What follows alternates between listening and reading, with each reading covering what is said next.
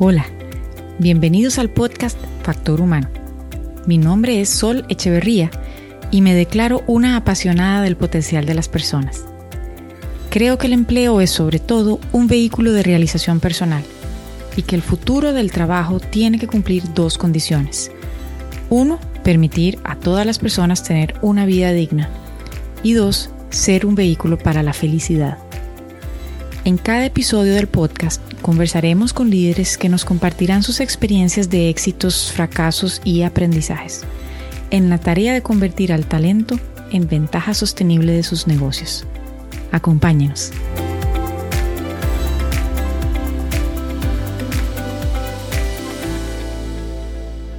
Muchas gracias a quienes nos acompañan en este espacio de Factor Humano Podcast. Estamos grabando en vivo y hoy tenemos un invitado súper especial.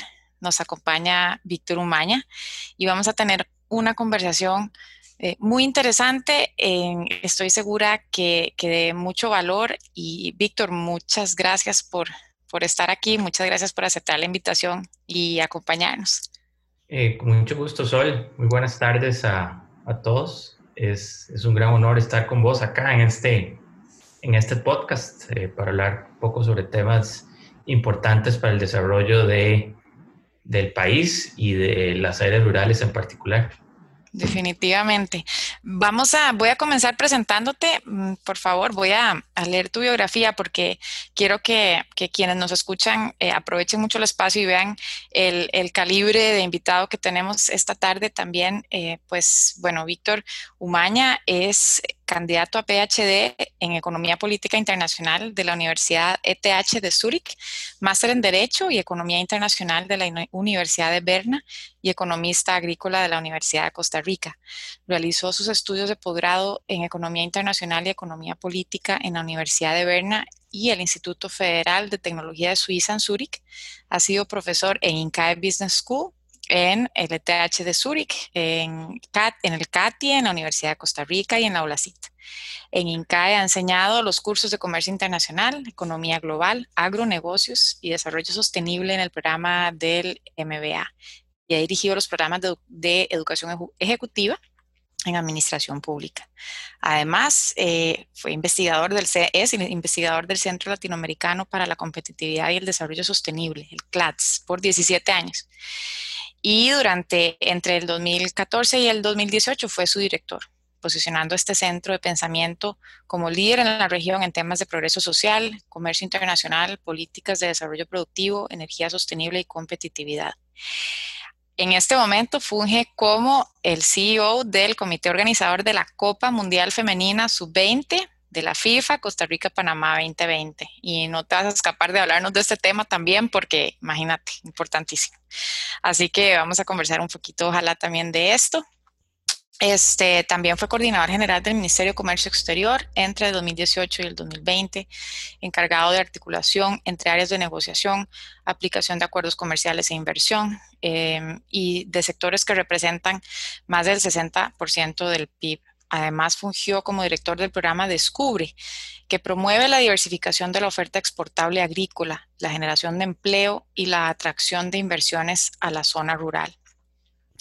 Ha sido funcionario de organismos de la integración regional, es socio fundador de Aequitas, empresa consultora en política de desarrollo productivo. También recientemente organizó Agrotransformación 20 eh, de 2019, la primera conferencia y exhibición internacional del sector agropecuario costarricense con más de mil participantes.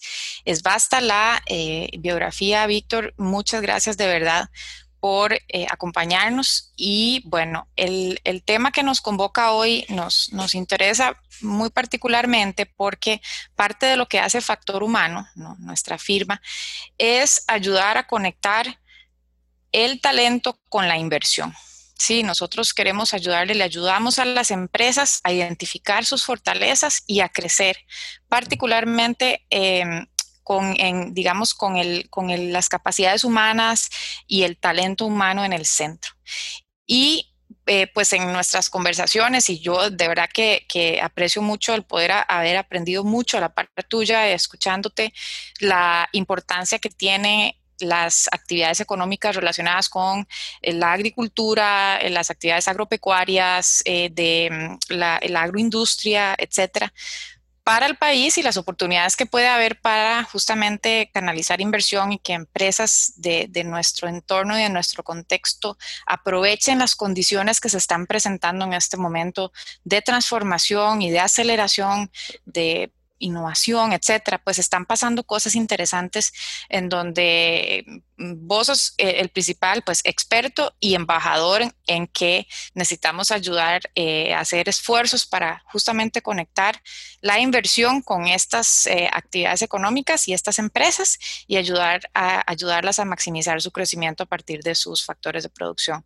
Así que bueno, em, encantada, de verdad que contanos desde tu punto de vista por qué es importante que hablemos de esto. Gracias, Sol.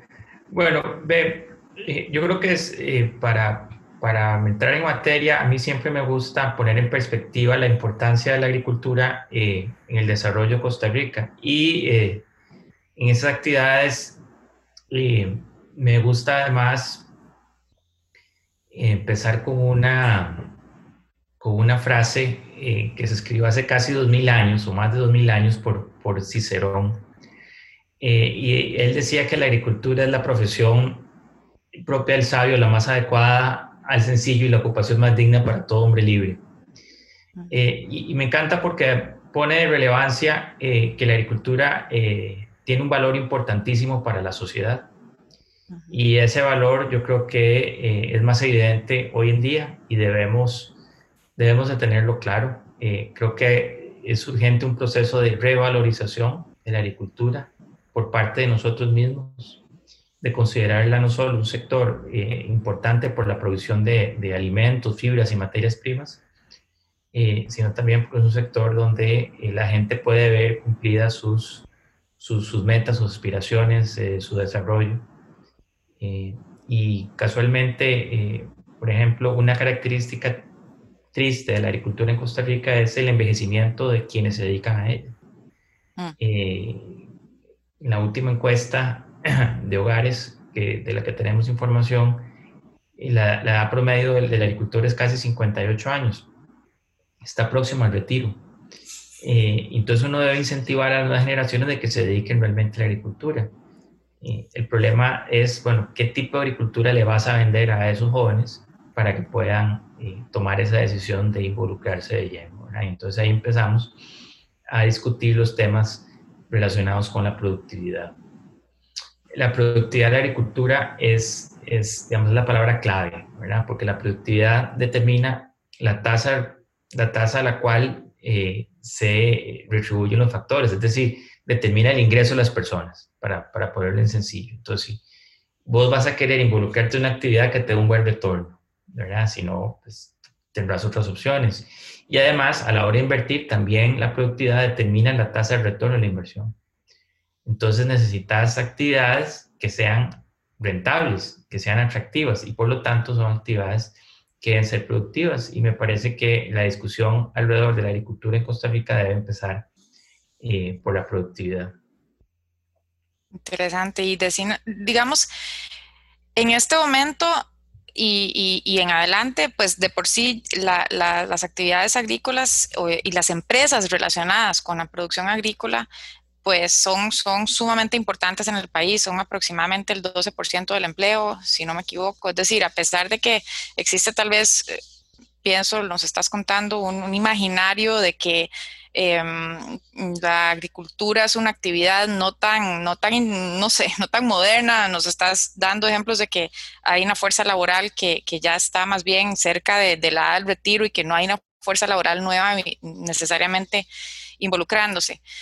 Este, pero, pero es una actividad muy importante y hay muchas empresas que, están relacionadas con, con, la producción agroindustrial, con eh, la producción alimentaria, ¿verdad? De comercialización de alimentos. Y en este momento en que estamos eh, actualmente, hemos visto que es uno de los sectores que en realidad mm, ha llevado menos fuerte el golpe, ¿verdad? Y hay unos sectores que, que se han visto muy, muy impactados, como las empresas turísticas, por ejemplo pero todas las empresas que están asociadas a la producción y comercialización de alimentos no necesariamente. entonces, ¿qué tienen que hacer ahora eh, las empresas relacionadas con estas actividades para aprovechar este momento? ¿Qué, qué, qué, qué ruta tienen que tomar? Bueno, nada más para, para devolvernos un poquito la importancia de la agricultura. vos, dijiste claramente que representa aproximadamente el, 12% de, de, la, de, la, población económicamente activa, pero eh, en términos, por ejemplo, comercio exterior es, es, una de las actividades que más, que más aporta divisas al país, ¿verdad?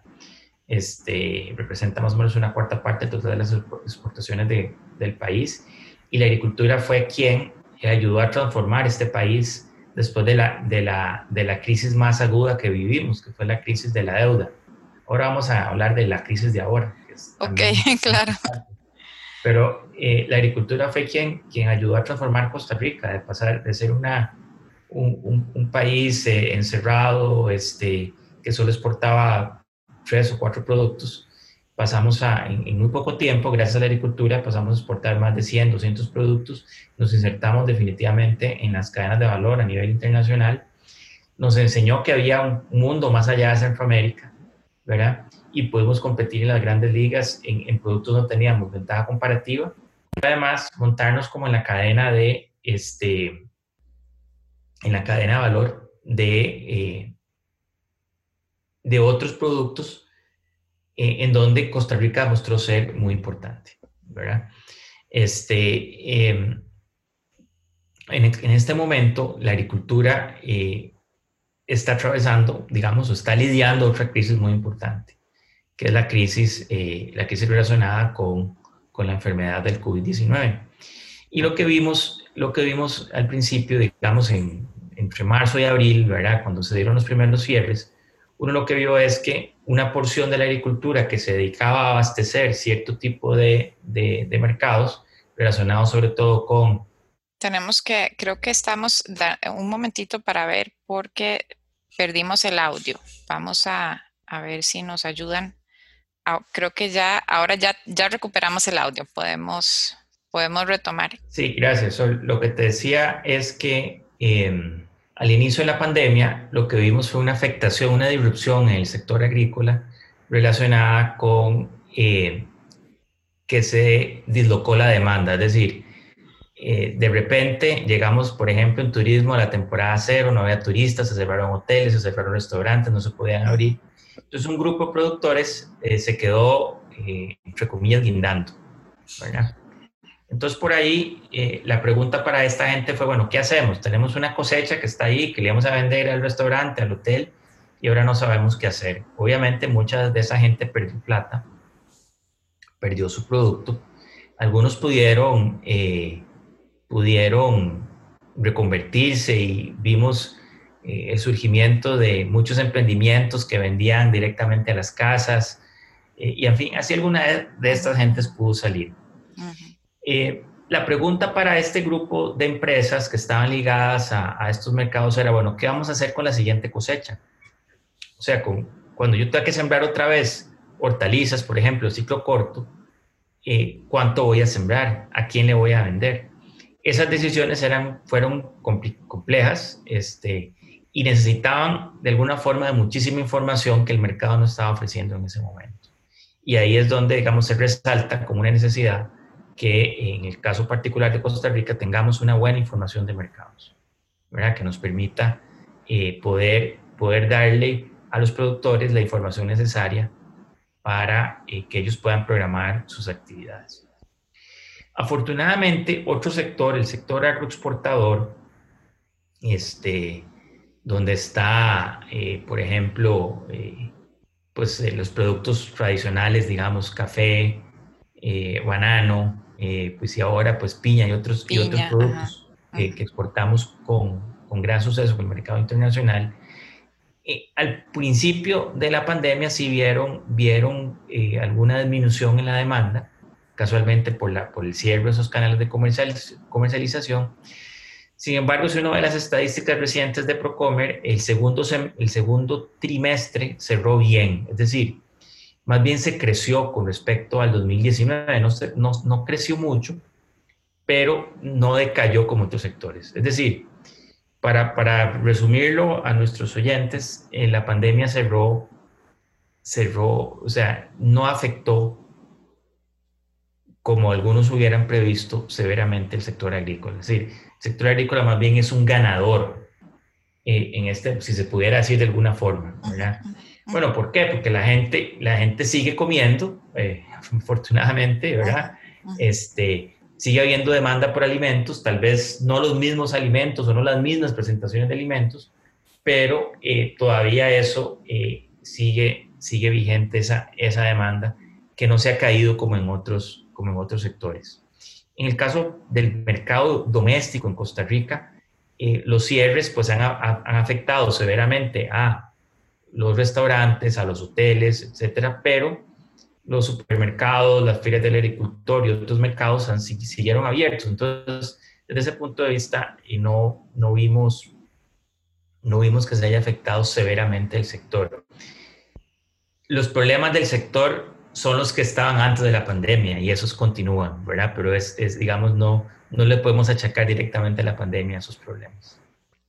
Claro, y más bien eh, eh, probablemente la pandemia nuevamente, uno, nos está ayudando a, tomar conciencia de cuán importantes los sectores fuertes, que, que, que, más bien hablemos de ganadores, entre comillas, porque todos, creo que todos estamos conscientes de lo difícil que es esto para el país, pero bueno, hay sectores que más bien han visto su demanda aumentada.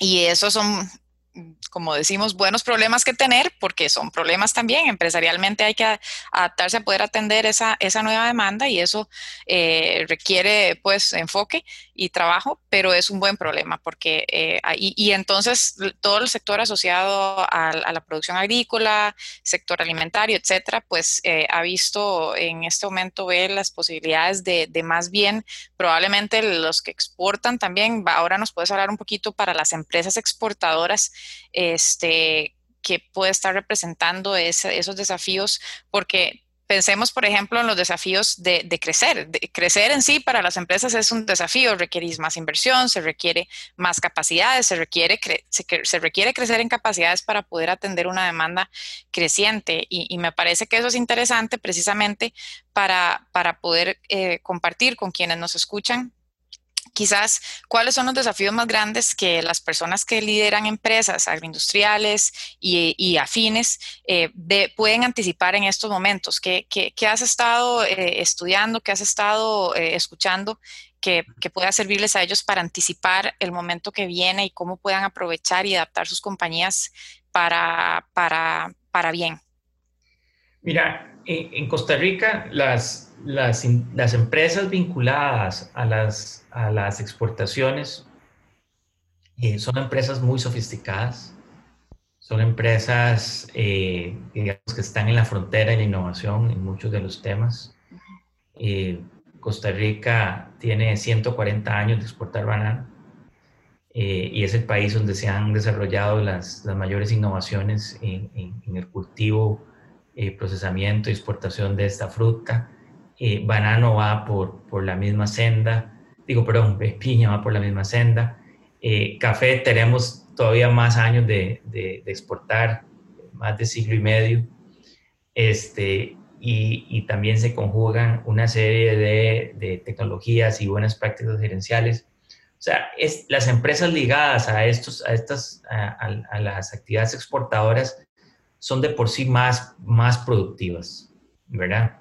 que empresas en otros sectores. Entonces, estas empresas están muy bien posicionadas. ¿Cuál es el, ¿Cuáles son los retos para ellos? Bueno, desde el punto de vista de la demanda, la, la, enseñanza es de que la demanda continúa, ¿verdad? la demanda por alimentos sigue. Este, Costa Rica además tiene la gran ventaja de que eh, su producto está vinculado con eh, atributos sociales y ambientales que, que los hace únicos. Costa Rica logra, logra vender esos atributos eh, a un precio mayor que la competencia, por decirlo así. Entonces vos ves, por ejemplo, en, en, café, los cafés costarricenses eh, más sencillos, digamos, se cotizan al doble del precio usual en la bolsa, digamos, del precio promedio de bolsa. Si el precio anda por los 100 dólares el quintal del café de Costa Rica, más o menos ronda los 200 dólares el quintal en este momento. Y los cafés más especializados de, reciben, reciben premios muy importantes eh, en el precio, ¿verdad? Premios que pueden ser 50, 100, 200 dólares más allá, ¿verdad? Y tenemos ejemplos extremos de, de cafés de, de, miles de dólares la, el, el quintal. Eh, hace, hace un año se transó uno en 30 mil dólares.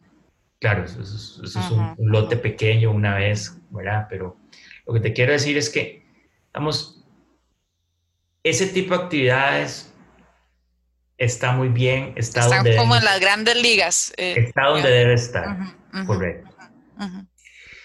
Digamos, desde el punto de vista estratégico, de estrategia de la empresa, eh, ahí realmente ellos están para dar clases a, a, nivel global. Lo, el, problema de estas empresas, que es común al resto de la agricultura, son, eh, son temas más estructurales, que son temas país, ¿verdad? Que tienen que ver, por ejemplo, con este, la, infraestructura. Eh, la infraestructura, eh, digamos, de transporte en el país eh, doméstica es, deficiente, eso lo ha sido por, muchísimos años, ¿verdad? Es nuestro, uno de nuestros principales debilidades. Luego tenemos un, un, sesgo en materia, digamos, de servicios. hay una clara división urbano-rural en este país, ¿verdad? Este, la mayoría de las discusiones se centran en el, en el Valle Central, en el área metropolitana. Eh, estamos, pasa, la zona rural pasa desapercibida, pasa por debajo. Entonces, eh, pese a que el Estado ha crecido y ha crecido de manera desproporcionada, eh, uno no ve que ese crecimiento del Estado se haya traducido en mejores servicios para la agricultura o en específico para las zonas rurales en general. Entonces, más bien uno lo que ha visto es como un, como un retiro de las instituciones que deberían promover la productividad de la agricultura, que deberían promover la entrega de mejores servicios, eh, por ejemplo, eh, mejor internet para las zonas rurales, mayor conectividad. Este, estamos sentados en un fondo millonario, por ejemplo, relacionado con, con las telecomunicaciones, que ha sido incapaz de mejorar la conectividad eh, de los sectores más vulnerables este, y donde, por ejemplo, las empresas agrícolas podrían beneficiarse muchísimo de las aplicaciones nuevas que hay relacionadas con, con lo que llaman la agricultura 4.0, la agricultura inteligente. Este, y, es notable, eh, quizás, perdona, que, que con estas cosas que nos describís y que conocemos, ¿no? Que, podemos pensar como amenazas del entorno que afectan tanto a las empresas grandes como a las pequeñas en el espectro, porque son situaciones país, como nos decís, y amenazas, pero es notable que incluso a pesar de estas cosas, eh, este, es, un, es un sector fuerte, es un sector que crece, es un sector que tiene empresas de clase mundial. Entonces, ¿Qué no, pues podemos, ¿Qué no podríamos hacer si resolvemos esas amenazas que son las que pues tienen que enfrentar todas las empresas? Exacto, la agricultura, pese a todo, pese a todos los, los pronósticos en contra, es un sector exitoso, ¿verdad? Eso, eso está clarísimo. Lo que pasa es que, Sol, el, digamos, el desempeño es desigual, ¿verdad? Tenemos estos sectores de muchísima productividad en todos los eslabones de su cadena, desde la producción primaria hasta, hasta la comercialización. Hay mucha eficiencia en eso, ¿verdad? Eh, de nuevo, eh, el café o el banano son ejemplos muy bonitos porque en cada uno de los, digamos, de, los, de esos eslabones de su cadena son muy exitosos, son muy productivos. El rendimiento es del capital, de la mano de obra, de, los, de, todos los insumos, es muchísimo, ¿verdad? Pero la agricultura, en la agricultura costarricense conviven otros sectores de muy baja productividad. Y esta baja productividad obedece, por un lado, a eh, estas deficiencias estructurales. Donde no hemos podido trasladar conocimientos adecuados, no hemos podido transferir la tecnología. Este, el agricultor está a merced de, de, digamos, de políticas que son incoherentes con el desarrollo sostenible. Por ejemplo, Costa Rica eh, promueve, eh, qué sé yo, la conservación del bosque, los recursos naturales, eh, pero al mismo tiempo entonces este, limita ciertas opciones de, de, de, ciertos tipos de agricultura o limita las, limita la, la, ubicación geográfica de fincas y cosas así, que, que tiene efectos perversos sobre, sobre otras áreas de la sostenibilidad. ¿verdad? La sostenibilidad es, tiene que ver con aspectos ambientales, claro que sí, pero también económicos y sociales. Este, y entonces, por decirte algo, en este país hay una lucha enorme eh, a nivel institucional por el registro de agroquímicos. Eh, y lo que debió haber sido una buena idea, digamos, o se concibió como una buena idea, era que participaran expertos de diferentes ministerios que tienen que ver con el impacto de los agroquímicos, entonces, obviamente, el Ministerio de Agricultura, el Servicio Fitosanitario del Estado, ¿verdad? que son los entes competentes, más sus contrapartes del Ministerio de Ambiente, el Ministerio de Salud, ¿verdad? Porque los agroquímicos tienen efectos, eh, digamos, eh, en la salud o en, la salud de las personas y también tienen efectos sobre los ecosistemas, ¿verdad? Sobre los, demás seres vivos. Entonces es lógico, digamos, desde un, punto de vista teórico sería lógico, ¿verdad? La, interacción de expertos de, de, esos tres ministerios para el registro de los agroquímicos, ¿verdad? Para asegurarse que el agroquímico sea seguro, que diga, que haga lo que dice hacer, etcétera, ¿verdad? Sin embargo, este, por, por, mm, a ver, para no jalarme una torta, pero por... Razones eh, múltiples. Por, feudos y, por disputas, este, y, y, me temo yo que por temas incluso eh, de lo que de lo que piensan las personas en forma individual y no por lo que debe ser la política de cada una de las instituciones, ¿verdad? Este, Costa Rica tiene más de 15 años de no registrar nuevos agroquímicos. Mm. Entonces, ¿qué es lo que ha pasado? Seguimos usando agroquímicos viejos eh, que, son eh, menos eficientes, menos efectivos, que son más caros, que son más dañinos ¿verdad? Y que nos ponen problemas incluso para poder comercializar nuestros productos fuera de Costa Rica, porque son algunos de estos productos ya están, ya no son reconocidos internacionalmente, están prohibidos en algunos países. Entonces, eh, hemos, le hemos amarrado las manos a los productores en ese tema específico, por, claro. por lo que fue, digamos, una buena intención, ¿verdad? Pero este, acuérdense del dicho de que el camino al infierno está, ¿verdad? Lleno de buenas intenciones. No, vieras que te escucho, te escucho y de verdad lo que siento es una admiración por las personas que lideran compañías asociadas a, estas actividades, porque nuevamente con, el nivel de obstáculos que se enfrentan, este, y definitivamente que, les afectan poder, bueno, imagínate, poder modernizar el tipo de productos que usan para aumentar la productividad de, sus eh, cosechas, etcétera. Pero yo te escucho y yo digo, qué admiración siento por las personas que insisten y que siguen porque están ahí y, y, en alguna medida, por lo menos el balance general es que el sector eh, este, con todo y todo esto, ¿verdad? Es exitoso. Eh, en, tu, en tu experiencia y de, todo lo que conoces, ¿cuáles, eh, ya, ya, hablamos un poquito de los sectores grandes, ¿verdad? De clase mundial que ahí están. ¿En qué hay nuevo? Yo sé que has hecho un trabajo súper interesante de entender dónde hay oportunidades, cuáles productos este, en este momento, pues, este, ciertamente enfrentan obstáculos y amenazas muy importantes, pero, pero, pero también puede ser que estén frente a oportunidades muy interesantes. Tal vez eh, sean empresas de escala media o sean eh, potenciales startups agro, ¿verdad? Este, ¿dónde, hay, ¿Dónde hay oportunidades? Bueno, eh, gracias.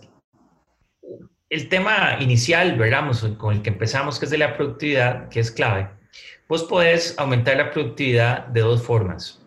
Uno es eh, modificando la receta, ¿verdad? Vos tenés una receta, ¿verdad? Para hacer, el, para hacer el, un queque, ¿verdad? Entonces tenés combinaciones de diferentes ingredientes. Bueno, yo puedo modificar la receta, hacerla más rentable, ¿verdad? Este, utilizando otros ingredientes mejores, el caso de los agroquímicos, por ejemplo, ¿verdad? O eh, utilizando una batidora mejor, más grande o qué sé yo, ¿verdad? Entonces, que es el, lado de la tecnología, de los equipos, ¿verdad? Eh, también puedo influir con la receta teniendo un mejor chef, ¿verdad? O preparando mejor a mi chef, ¿verdad? Entonces, eh, ahí están todos los temas relacionados con la educación y la capacitación de, de la, de la claro, el talento, el capital Entonces, Exacto, es una forma de, de, elevar la productividad. Pero igual voy a seguir haciendo queques, ¿verdad? Simplemente es un queque distinto. Ahora, otra forma de hacerlo es haciendo una receta completamente distinta, haciendo otra cosa diferente. Ya no voy a hacer queques, sino voy a hacer, eh, me voy a dedicar a hacer arroz con pollo, ¿verdad? Entonces, ahí eh, cambié, cambié de actividad. Entonces, ¿por qué, ¿por qué puede ahí haber un salto de productividad? Bueno, porque a lo mejor eh, de yo no tenía la harina necesaria, eh, no tenía los huevos para hacer el queque, pero sí tengo, tengo arroz y tengo pollo y tengo esto y tengo...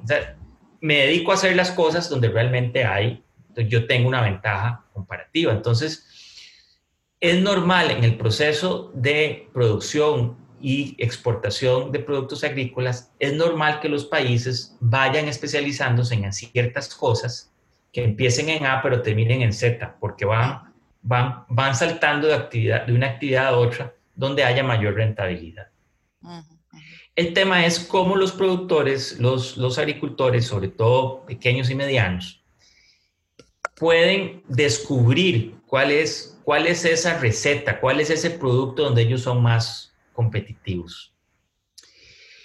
Si vos dejas que los agricultores sean los que hagan ese, ese proceso de descubrimiento de la ventaja comparativa, la evidencia lo que nos indica es que no va a haber muy buenos resultados. ¿Por qué? Porque el agricultor, primero, es una persona con recursos escasos, como todos, ¿verdad? Este, ellos tienen que producir, producir para comer, este, tienen diferentes responsabilidades. Y digamos, si hoy están en una actividad X, si vos llegás y le decís, no, mire, pásese a esta otra porque le va a ir mejor, ese paso que él debe dar es bastante riesgoso. Claro. Porque él, él no sabe a ciencia cierta si va el paso al frente y se va a hundir, ¿verdad? De por sí ya anda con el agua al cuello usualmente y no sabe si el, si el paso al frente es, y es, es irse a un hueco. Entonces, eso es una falla de mercado reconocida en la agricultura, ¿verdad? De que esas innovaciones eh, en, en, el descubrimiento de nuevos productos no se dan espontáneamente ni, ni, se dan en la cantidad que es requerida. Por eso se necesita de un tercero, ¿verdad? Que es el que provea un abanico de oportunidades que haya sido probado, que haya sido eh, bien este, estudiado, que haya sido comprobado en otros países, que la tecnología esté lista, que hay un paquete que además está acompañado por, por recursos financieros, eh, que puedas ojalá traer la inversión, etcétera, ¿verdad? Entonces, eh, en Costa Rica afortunadamente tenemos mucha experiencia en eso. el, el, primer gran proyecto de diversificación de la agricultura se dio a finales de los años 80, liderado por CINDE, con base en estas ideas, ¿verdad? Eh, de hecho, el, mérito incluso de, ese momento era que todavía, la, digamos, la, el desarrollo de la teoría económica sobre los descubrimientos no, no se había dado, ¿verdad? Fueron, fueron antecesores ellos a, esto. Pues lo hicieron muy bien. O sea, Costa Rica, como les decía anteriormente, pasó de exportar tres, cuatro cosas, exportar 200 cosas en, en, en un periodo de 10 años. Lo que hemos visto hoy, Sol, es que ese proceso ese motor de diversificación se agotó, se le acabó la gasolina. Por, varias razones que, no nos va a dar chance de, conversarlas aquí, pero básicamente es porque, por un lado, CINDE se especializó en la atracción de inversión para otros sectores y lo ha hecho de manera exitosa, pero nadie tomó el relevo de CINDE en, eh, para los temas agrícolas o de zona rural. Y desgraciadamente Costa Rica no puede tener una, una, política de inversión ¿verdad? Que sea general, que sea de, para, para, toda la geografía costarricense, porque la combinación de factores de producción es diferente en la zona rural que en las zonas urbanas. Entonces, no es lo mismo este, atraer inversión en dispositivos médicos para eh, las zonas francas que están en el área metropolitana ¿verdad? Que tratar de hacer eso para eh, eh, las zonas rurales no tendría sentido, porque para eso están ahí geográficamente ubicadas, ese clúster de dispositivos. Sí, las ventajas están concentradas. Correcto, ¿verdad? ¿Y, y, cuáles? Los factores de producción están concentrados en, para ese tipo de, para esa receta del pastel, están en el área metropolitana. Pero para las otras recetas que queremos hacer, la, el mix de eh, factores de producción es distinto. Por lo tanto, necesitamos vender ese tipo de actividad diferente. Y por eso necesitamos, me parece a mí, una serie, un programa integral que mezcle el desarrollo de estos nuevos descubrimientos, ¿verdad? El paquete tecnológico, este, la investigación, la extensión, que el agricultor se le facilite la toma de decisiones porque les, les estás dando el paquete que él necesita, ¿verdad? Pero, eh, y además que le contribuyas con la promoción de la atracción de capital a la agricultura, porque ese es un factor escaso, el capital en la agricultura. Entonces, el agricultor puede financiarse de dos formas. Una es, o bueno, de tres formas, digamos. Una es con sus propios recursos, que ya sabemos que son muy escasos. Puede ir al sistema financiero y pedir plata, o un tercero puede llegar a invertir. ¿verdad? Entonces, esa última opción no la hemos dejado de explotar. Se nos ha olvidado cómo llevar inversión a las zonas rurales. Inversión extranjera, incluso inversión nacional. Costa Rica tiene un, digamos, un, una acumulación de capital en, en, ciertos sectores interesantes eh, que invierten, digamos, en, en, otras cosas que perfectamente podrían invertir en la agricultura. Además, si eso se lo aderezamos con los atributos sociales y ambientales que solo Costa Rica puede añadirle a esa receta. Costa Rica está posicionado internacionalmente eh, eh, en el, digamos, en el, eh, en el pico, en el, en el, en el top de los top en, en, temas ambientales y sociales. O sea, si Costa Rica, con solo cumplir la ley en Costa Rica, ya estás por encima de 150 países del mundo en estos temas. Entonces. hay, muchas, hay muchas fortalezas y entonces entiendo por, por, lo que nos estás contando que hay, hay en la cadena de valor hay como unos jugadores, eh, hay un jugador que puede ser un facilitador muy importante para elevar eh, el, el, la, pues, para aumentar la diversificación, para elevar la productividad de ciertos otros productos que no están todavía ahí y que podría ser empresas, eh, inversión nacional que, que entren y que y que, y que logren pues ser como ese, ese, ¿quiénes serían esos, digamos, quién sería ese jugador dentro de toda esa gran cadena que podría lograr aportar, hacer eh, una diferencia y aprovechar las oportunidades? Porque vemos, eh, ¿verdad?, nuestra conversación un poco desde la lógica de eh, este, el crecimiento de las empresas que estén aquí, que puedan tratar de aprovechar esas, esas oportunidades. definitivamente por, por, ahí, por ahí creo que se debe ir este, yo creo que un, tema vital es que, bueno, Costa Rica es caro, ¿verdad? Es un país caro para, para producir eh, por razones ajenas a nuestra agricultura, ¿verdad? Eso, son, son, temas estructurales que se pueden resolver, ¿verdad? cuáles temas son fácilmente eh, solucionables ahora? Los temas del costo de la energía, ¿verdad? Costa Rica es un país rico en energía, pero donde la energía es cara, es, es, es un contrasentido. Y el sector agrícola puede producir muchísima energía con base en biomasa, con base en sol, con base en agua, en viento, etcétera, ¿verdad? Entonces hay que, por un lado, deberíamos facilitarle al sector agrícola poder producir su propia energía, ¿verdad? Ahí, ahí, ahí hay costos que se pueden, que se mm, pueden, digamos, ganar y ahorrar. Eh, luego tenemos los temas del costo de la mano de obra. Eh, eh, la mano de obra, digamos, en, en, términos relativos es cara en el país, ¿verdad? Entonces yo creo que hay, hay varias ideas alrededor de eh, facilitar y, y, promover em, sistemas bajo los cuales se puedan asegurar las personas cumplir con, las, con la regulación laboral, pero de una forma más eficiente, de una forma, digamos, más flexible, que le permita una situación en donde todos ganen. Gane eh, la mano de obra agrícola que quiera trabajar, ¿verdad? Este, y gane el empresario. Entonces se le, se le incentiva al empresario a invertir más en agricultura este, porque no va a estar ahogado eh, por tantos costos que hoy que hoy le metemos, ¿verdad? Eh, yo creo incluso que uno podría hasta pensar en incentivos, digamos, 2.0 de, de, zona franca que apliquen para la agricultura. Este, me parece que la legislación actual es amplia y, podría contemplarlos. O, eh, eh, bueno, o si no, ir a, ir, a, ir, a, ir a pulsearlos en la Asamblea Legislativa, ¿verdad? Costa Rica tiene una amplísima experiencia en estos temas. Eh, luego eh, tenemos una infraestructura eh, de, colegios técnicos profesionales especializados en agricultura que hay que aprovechar.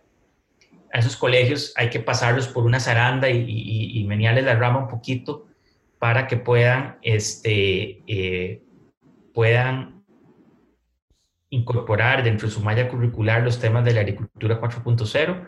Parece que Lina tiene ahí unas grandes facilidades que se pueden aprovechar hay academias del sector privado que estoy seguro que estarían dispuestas a, a, colaborar con esto, que, donde han, digamos, academias que, que, operan en Costa Rica y que han, este, han, han podido ofrecer servicios de digitalización en otras industrias y que podrían hacer en la agricultura. O sea, Costa Rica está súper, súper posicionada en este tema. Vos lo sabes bien, Sol, que en los temas de, de tecnologías de información y comunicación, Costa Rica es líder en algunas áreas como ciberseguridad. Bueno, esas cosas se pueden trasladar perfectamente a, la agricultura y entonces hacerse una agricultura además más sexy, más cool para los chiquillos. Entonces, no es, no necesariamente la agricultura de, del pico y la pala y el barro y esto, que a lo mejor a alguna gente no le gusta, a, otros nos encanta, pero entonces es la agricultura de, de la programación, de la innovación, de, de, escribir códigos, de, la gente se imagina siempre el dron volando, eh, pero es el sensor, el Internet de las cosas. Entonces, ves, Costa Rica tiene todo para que toda la agricultura costarricense sea competitiva, no solo los cuatro o cinco sectores exitosos que exportan, ¿verdad? Esos sectores son la punta de lanza, hay que seguirlos apoyando. Eh, ellos necesitan, pues, igual de, de, de, ese, el entorno en donde operan, el entorno competitivo, el clima de negocios, necesitan mejorarse, por supuesto pero esta gente está muy bien. Lo, lo, que hay que procurar es que no se vayan de Costa Rica, ¿verdad? Algunos incluso les ha quedado fácil cruzar la frontera e irse a producir. Claro, después se embarcaron, ¿verdad? Porque, porque uno de los elementos eh, que nos hace únicos es nuestro sistema democrático, ¿verdad? Que eso todavía le, le, da un gran, un gran valor a todo lo que hacemos. Pero en síntesis, eh, Costa Rica tiene todos los elementos para ser muy competitivo, pero sí hay que entrarle de lleno al tema institucional, sobre todo en el sector público agropecuario. Hay decenas de instituciones que algunas no se sabe exactamente qué hacen hoy, ¿verdad? Eh, en algún momento tuvimos el, cometimos el error de que cuando había un, problema de algún tipo, lo agarrábamos, lo empaquetábamos y, hacíamos una institución para atender ese sector. Eso fue muy útil para, para café, por ejemplo, el ICAFE, este, eh, el ICAFE fue, es, continúa siendo una institución de excelencia y le ayudó mucho el sector del café. Pero esa experiencia no se puede trasladar a otros sectores y no necesariamente es lo más correcto en este momento. Donde entonces usted pone a cualquier persona que sea buenísima en el Ministerio de Agricultura, de, de ministro, pero ahí está con las manos atadas porque eh, todo lo que puede el ejecutar está en manos de 10 instituciones donde él simplemente es un miembro más de la junta directiva. Eso por decir un ejemplo. Tenemos instituciones eh, que, que, están sentadas en miles de hectáreas, como el INDER. ¿Verdad? Entonces uno, uno dice, bueno, ¿cuál es la productividad de estas hectáreas de, de la tierra ahí? Este, ¿cuál, ¿Cuál es el, el, el bien? ¿Cómo están la medición del bienestar de los agricultores ligados a, esas, a, a esa tierra? están, digamos, están, están en la media del bienestar en Costa Rica o están por debajo. ¿Por qué uno va a un asentamiento campesino que lo cruza por la mitad del asentamiento, lo cruza un canal de riego y los productores no pueden tomar el agua porque todavía no se ha desarrollado la infraestructura secundaria para el riego? Cosas, o sea, hemos hecho las cosas más difíciles, pero no hemos hecho las cosas más fáciles. Claro, tiene que ver mucho como con la cuestión país institucional.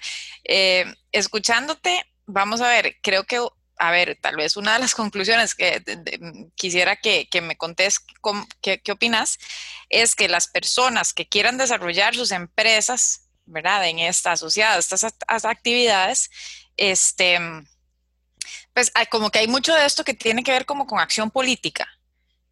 Sí, o me equivoco, ¿verdad? Porque, porque yo me pongo en el lugar de, ¿verdad? Pues de, incluso conocemos los, las experiencias de nuestros clientes que están vinculados al sector y que, y que ¿verdad? Este, y entonces, eh, este, estas zonas, eh, todas las personas que lideran una empresa deben enfrentan amenazas. Eso es parte de lo que incluso en la escuela de negocios aprende uno cómo, cómo hacerlo, ¿no? Y eso es parte de las amenazas, pero entonces pareciera que hay mucho de lo que eh, hay que hacer, la tarea pendiente, en parte, ¿no? Es, es supongo, eh, tendrá que ver con acción política, que no necesariamente significa meterse en, política o algo así, sino que este, ser parte de la discusión o ser parte de, ver cómo resolvemos este problema, porque nuevamente las oportunidades y las fortalezas son muy grandes, ¿verdad? Es mucho lo que hay ahí para poder aprovechar, pero ¿qué tendrían que hacer entonces las personas que tienen hoy empresas o que pueden o que tienen recursos para invertir, por ejemplo, capital, y que quisieran invertir el capital en actividades asociadas a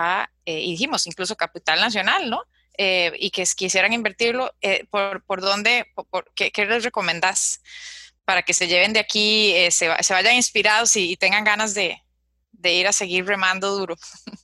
Bueno, me, parece que, la, primera, la, primera decisión debe ser invertir en actividades que sean exportables. Este, el país, por, por obvias razones, y eso lo sabemos desde que nos hicimos independientes, tenemos un tamaño que no permite el desarrollo de actividades eh, con economías de escala para producir el mercado doméstico. Entonces tenemos que pensar en el mercado internacional de una sola vez. Vender afuera. Hay que vender afuera. Eh, me parece que eh, hay que, de una vez, lo primero que uno debe hacer es asociarse con los que saben y ahí están, para eso está Procomer, este, que, que tiene un acervo de conocimientos y herramientas para, para promover la, la producción nacional este, hay que estar pendiente de las eh, de, los movimientos del mercado, ¿verdad? El mercado eh, está demandando cosas en donde Costa Rica está muy alineada, entonces hay que entrar por ese lado. Eh, hay que huir de aquellas cosas que requieran mucha extensión, que requieran cierta estabilidad climática, ¿verdad? Costa Rica está de lleno siempre en la zona intertropical, este, tenemos un territorio muy quebrado, en fin, ¿verdad? O sea, la naturaleza nos ha condicionado a hacer ciertas cosas que podemos hacer muy bien y otras no, ¿verdad? Entonces toca ser estratégicos. Ahorita es todas esas oportunidades, pero hay que pensar en que... Hay que escoger bien. este, luego, Costa Rica, por ejemplo, comemos mucho, mucho pan, pero aquí no se produce trigo, ¿verdad? Entonces, este, eh, hay que escoger bien. Yo creo que ahora eh, hay, hay bastante información que se ha desarrollado con, con el programa Descubre, que bueno, yo estuve liderando un tiempo. Eh, me parece que Procomer, de nuevo, tiene, tiene muchísima información. Eh, y, y, creo que es, es, es, el momento también de irse a conversar con los fondos de inversión. Hay fondos de inversión a nivel global cuyo, cuyo principal cartera es la agricultura y que es la agricultura sostenible. Y yo creo que hay que hacer un esfuerzo explícito, dirigido eh, y, de, mucha fuerza para ir a traer esos fondos de inversión a invertir en Costa Rica. Y hay que ofrecerles, hay que ofrecerles eh, incentivos para que vengan acá. Eh, hay que promocionar el país en esas ligas. Yo creo que países con mucho menor recorrido que nosotros, con, con, con un récord más bien negativo en temas ambientales y sociales, le están sacando el jugo a estos fondos eh, porque se han movido rápidamente, pero Costa Rica no lo ha podido hacer. ¿Y esto es algo que los eh, grupos empresariales podrían hacer directamente o tienen que esperarse que lo haga el gobierno? Llegar, digamos, a estos fondos de inversión con una propuesta de valor, con un... Claro, claro, esto lo puede hacer el sector privado por sí solo. Sí, de hecho, Sol, digamos, ¿quién, quién promueve la inversión en Costa Rica? Sí, de que es una organización privada. Este, Así que ahí hay un, ahí hay un, hay un buen benchmark, ¿verdad? Claro. Este, y, ahora, digamos, eh, el comercio exterior, el, Ministerio de Comercio Exterior, por ley, tiene la, la autoridad para la promoción de las inversiones de, manera oficial, ¿verdad? Entonces, yo creo que, eh, digamos, el sector agropecuario en general, incluyendo pesca, cuando hablamos de agricultura, hablamos de pesca. Todo integralmente, claro. agroindustria. Me parece que ese sector debería organizarse.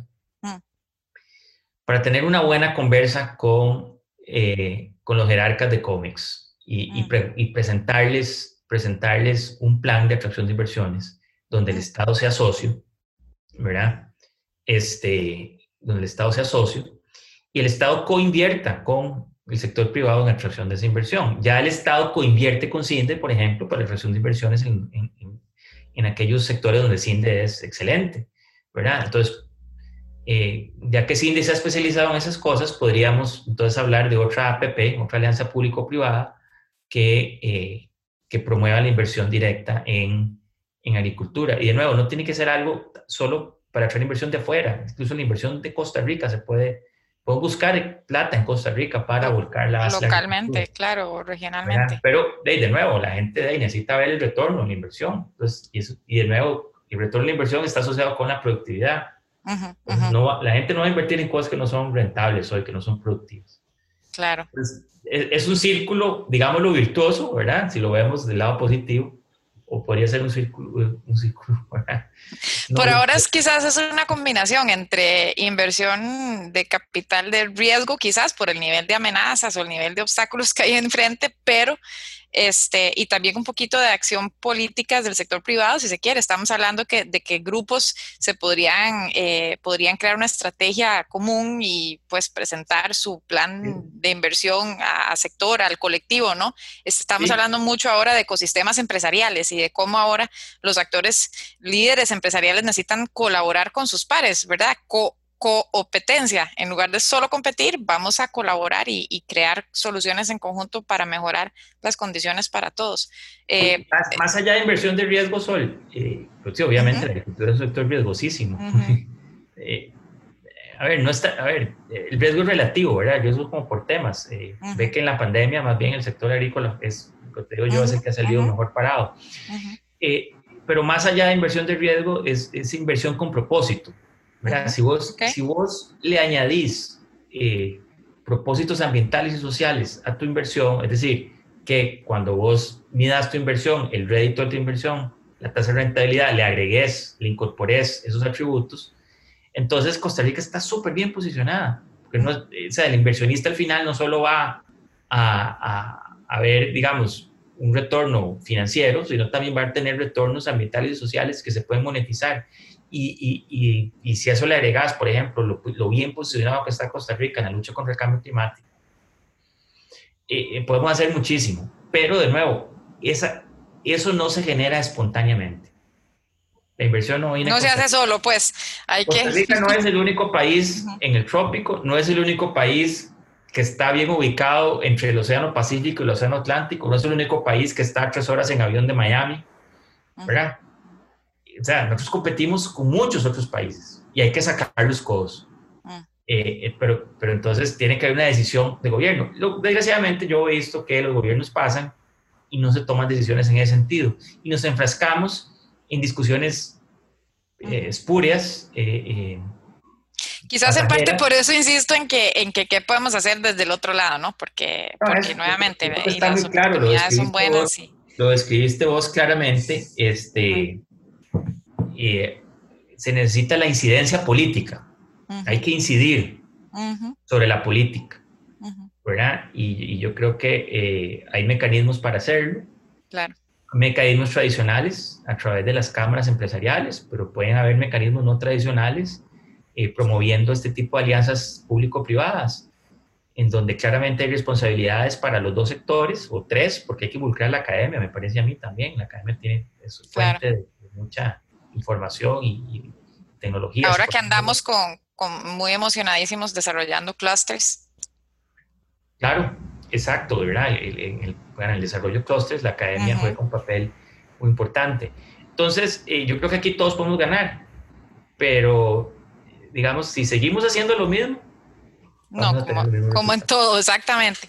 Bueno, muy interesante, Víctor. De verdad que muchas gracias. Eh, este, que no sea esta la última vez que, contamos con vos y, todo tu conocimiento y experiencia.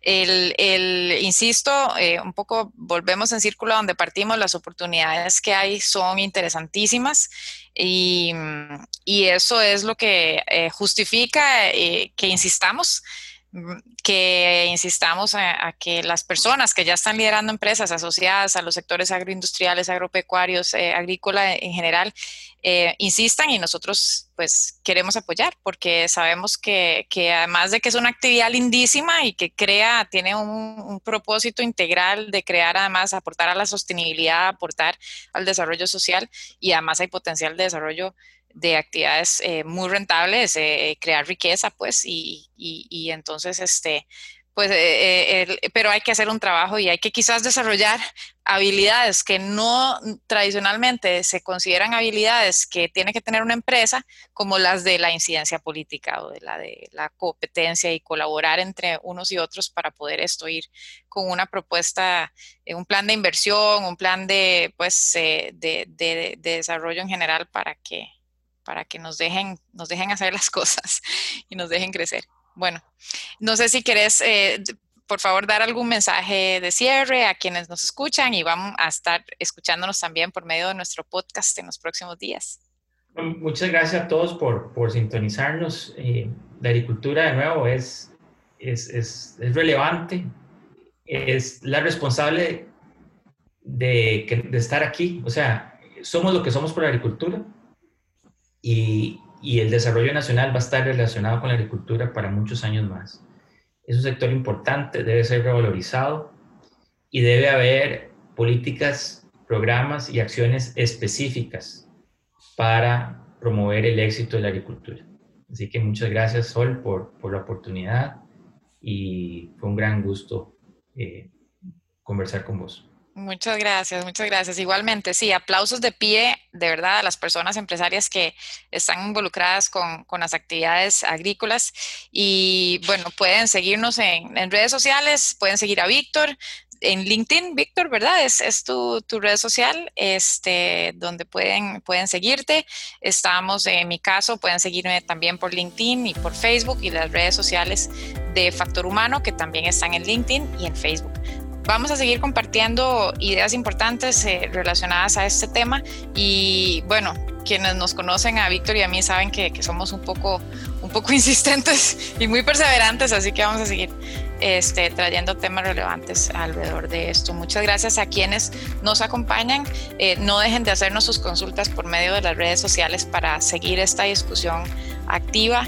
Muchas gracias a todos por acompañarnos y muchas gracias al equipo de Factor Humano por ayudarnos con la producción de este podcast y de este webinar esta tarde. Muchas gracias y que pasen muy bien. Cuídense mucho.